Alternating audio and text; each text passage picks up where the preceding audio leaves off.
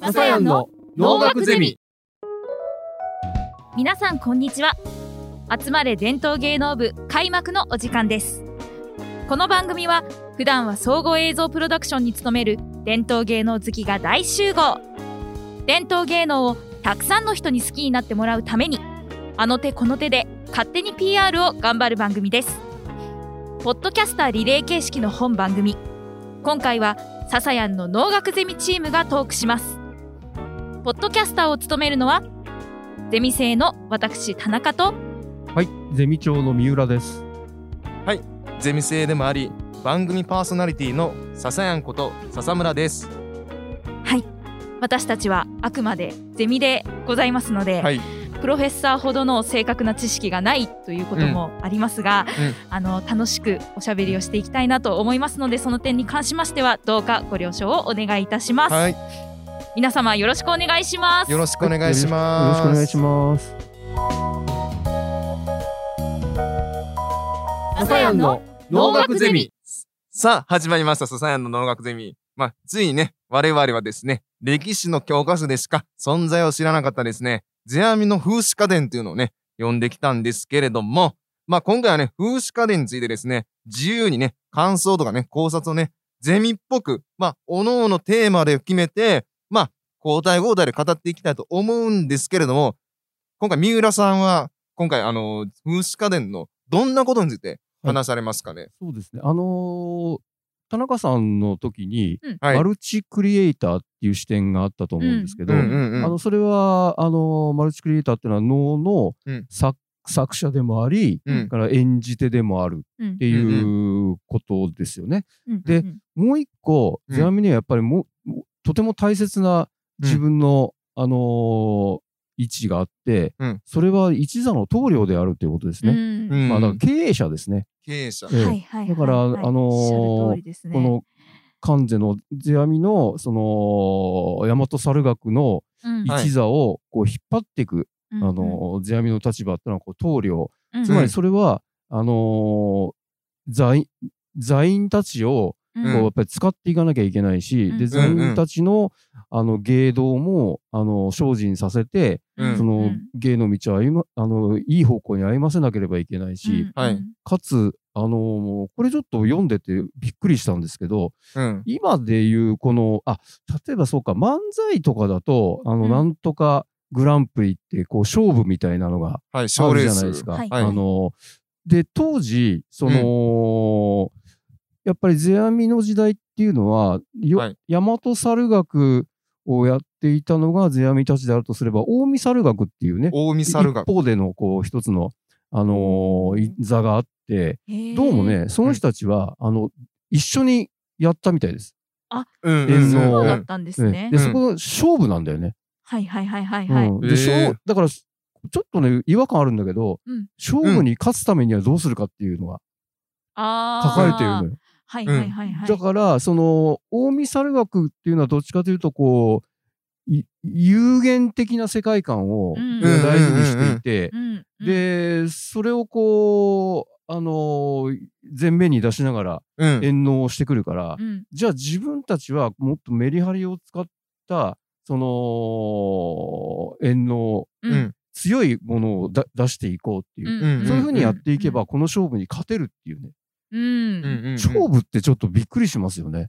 確かにうんあんまり勝ち負けを考える。そういうね概念が入ってるのでもねそういうふうに考えていかないと、あの次の演能ができるかどうかっていうのは、うん。そのあの1回の評価に関わってくるからあ、はいもうあそこダメみたいに言われると、お声かかんなくなっちゃええ、あーなんかすごい。呼ばれなくなって今のお笑いバックがいなみたいな。くなっちゃうってことですね。う。だから当然、あのーまあ、パトロンって言い方が正しいのか分かんないけど、うんうんうん当時ってその室町の将軍たちって、うんあのその例えばよ義満がはい世阿弥を可愛がったとすると、はいはいはい次の将軍はねそれと違う人を可愛がったりするのあえーねえそういうのはありますよね、うんどんな世界にもね。やっぱり変えてっえ。ていう、うんだからそのし常に一回一回が勝負事の世界として、うん。うん。あのーうん勝つためにっていう、うんうんあのーそれはだから一座の棟梁としての考え方ですよね。うんやっぱりあのうん自分のその仕切りが悪いと、うんはい。うまくその座員たちもこう、んの援納できないし、で、やっていくために、この勝負に勝つためには、こういうふうにやらなきゃいけないんだよっていう、笹谷の農学ゼミ。あのーまあ、経営っていう視点で考えると、うん。これやっぱり一番現代にも通じる視点ですよね。だから、なかなか、その、社長として、うん。この、うん。どういうふうにやっていったら、うんその社員たちがあのーのびのびとうんうんうん。仕事で前えて、うん。うん あの歌っていけるかっていうのを、うんうんうん。やっぱり、あのー経営視点が当時の世阿弥にあったっていうのは、はい。これはやっぱり今でもそのビジネス書としての、うんうんあの風刺家電が読まれていっているという、あの一つのこう大事な部分はいはいはいで。はないか。だから今、あのービジネス書としてのいろんな解説本が結構風刺家電うんたくさんあるんですよね。はいはい。で、なんか経済学者が言ってることとゼゼアミが言ってることが結構相通じているであるとか、うんうんうんまあだから、あのー今後、その、まあ、我々の仕事っていうのはどっちかというと、その、まあ、映像制作的なことで、ちょっと芸にも通じるところがうん。うん。あるじゃないですか。うんうんうんうん。まあだからそこを考えていくと同時に、あのー笹村君も田中さんもこう、こう年齢をまた経ていって、じゃあこの年齢になった時にうん。自分にまた部下ができてきたりとか、うん。あのーがまた、あのー上司と下の者のこう、うんつなぎ役の役もしなきゃいけないし、っていう時に、あの、指南役としても、とても、あのーもしかすると参考になるんじゃないか。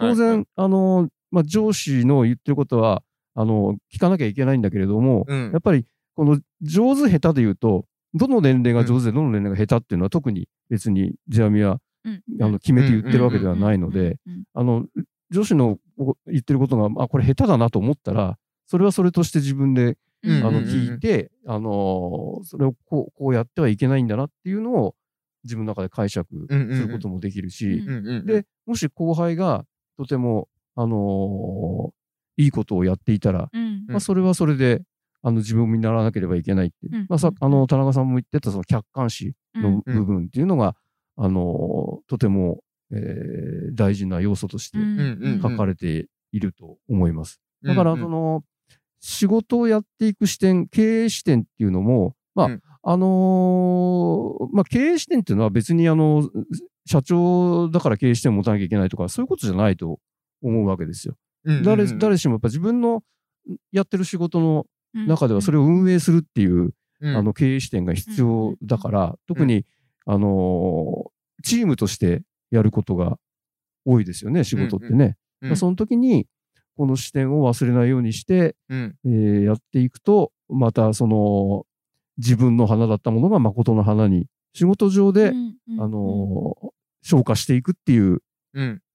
その結実が、を見ることができるのではないかなと。うん。うん。うん。うん。うん。今までそういうことができてこなかったので、ええ同じくです、本当身にに。つまされて、ああ、遅きに失したなぁと、ちょっと思ったりもしうん。て、お、お息の花が果たしてうん。咲かせられるのであろうか、いやもことですかね。ういやめちゃめちゃもうお花めちゃめちゃお花。そう、おだててどうするんですか、そんな。これで。何にも出ませんよ、別に。すごいいい香りがもう、はいいい香りがする。花あ、そうか、そうか。香水つけてるわけじゃないけどね。しますけど。そういうふうに私は、あの、この風刺家電をうん。感想を持ちました。笹谷の農学ゼミ。やっぱりその一人の経営者であり、うんマルチクリエイターである人が、うん。こう人生をかけて作ってきた、まあ、集大成の文章じゃないですか。だからこう、なんだろうな、こう人間が生きていく上でひ、で大事ななんかこう、コアみたいなところが、うん。すごいこう、総ざらいされてる。全くそのてこと。なんだろうなっていう。ううん。だからこそ、この700年にもわたってね、うんうんうんこの遠納というのが今にもこう続いているわけで、あの各やっぱり能能楽師のこう派がありますけど、それぞうん。れそれぞれね、みんなやっぱり世阿弥の言葉をこう、あのうんうん。噛み締めながら、その一座の、まあ、繁栄なりこう継承を考えていっているっていう、まあ本当にこう、立ち戻るべきうん。書物ですよね。うんうんうん。大切なことが全て書かれているんでしょうね。うん笹谷の能楽ゼミ。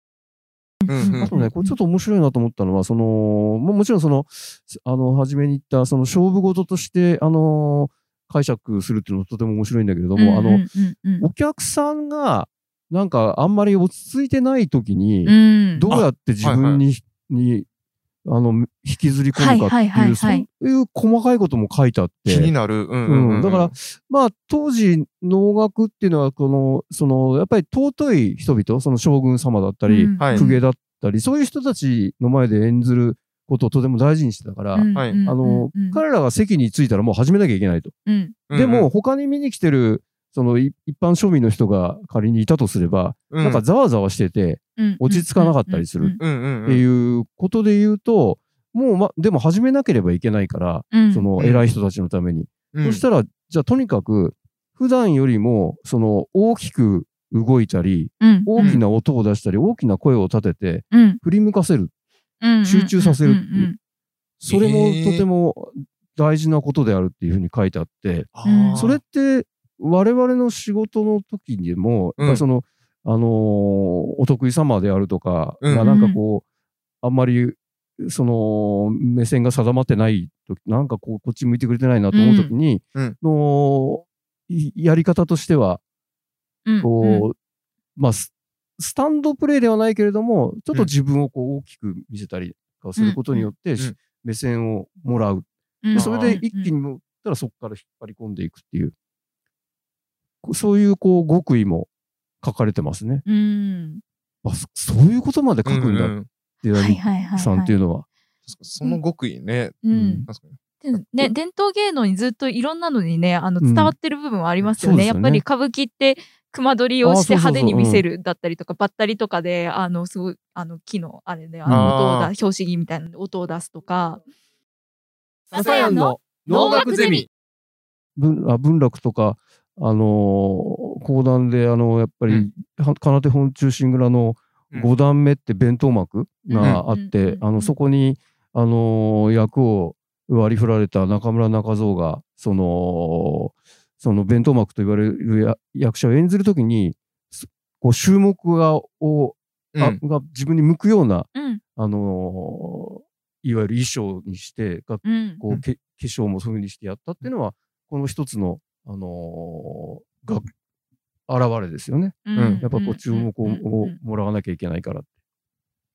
っていう、やっぱりこう芸芸道の中での、うん。うん。この非常に大事なうん。芸論がここでも語られてうん。いるのだなと思いますね。ね、なんか今のビジネスパーソンだったらプレゼンの時にそういかにこっそう。そうそうちを向いてもらうかとかねなんかそういうところにねつうん。ながりそうです。なんかプレゼンのシート渡したらなんか先にめくっちゃう人がいるじゃないですか。はい、それめくらないでください。めくらないでください。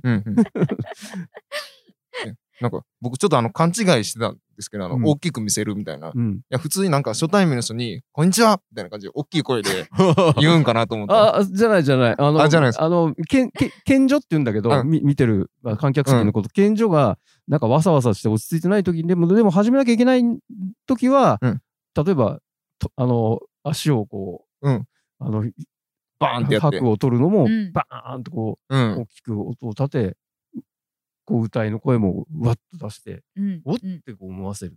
で、一気に、こう引きずり込むそういうこと。うんいや、危な。うん、なんか初対面ですね。なんかすごい、食い気味に、こんにちはみたいな感じで言ったら、多分嫌われてたあよ。秒で。それちょっと違うな。まあ、あの、いいあの、不特定多数の人たちを相手にしてるから、遠納というのは A 君個人を相手にしてるわけじゃないから、多分 A 君個人やったらね、秒で嫌われるっていう話。嫌われるかもね。うんそうねこれまあちょっと芸道とは別のところにある。芸道、ううん。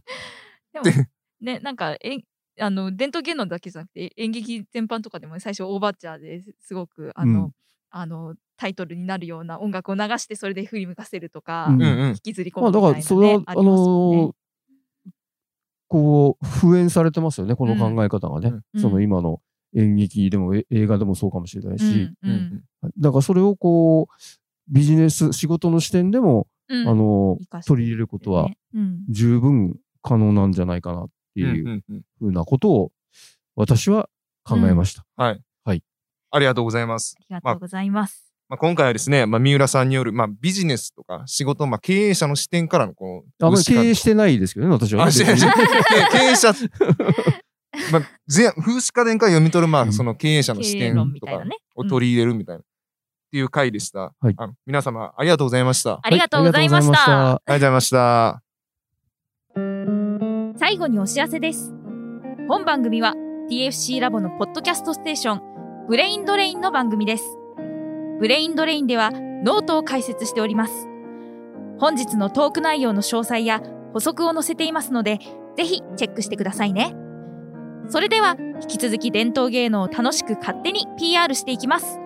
次回公演まで、さようならさような。ら。ありがとうございました。さようなら。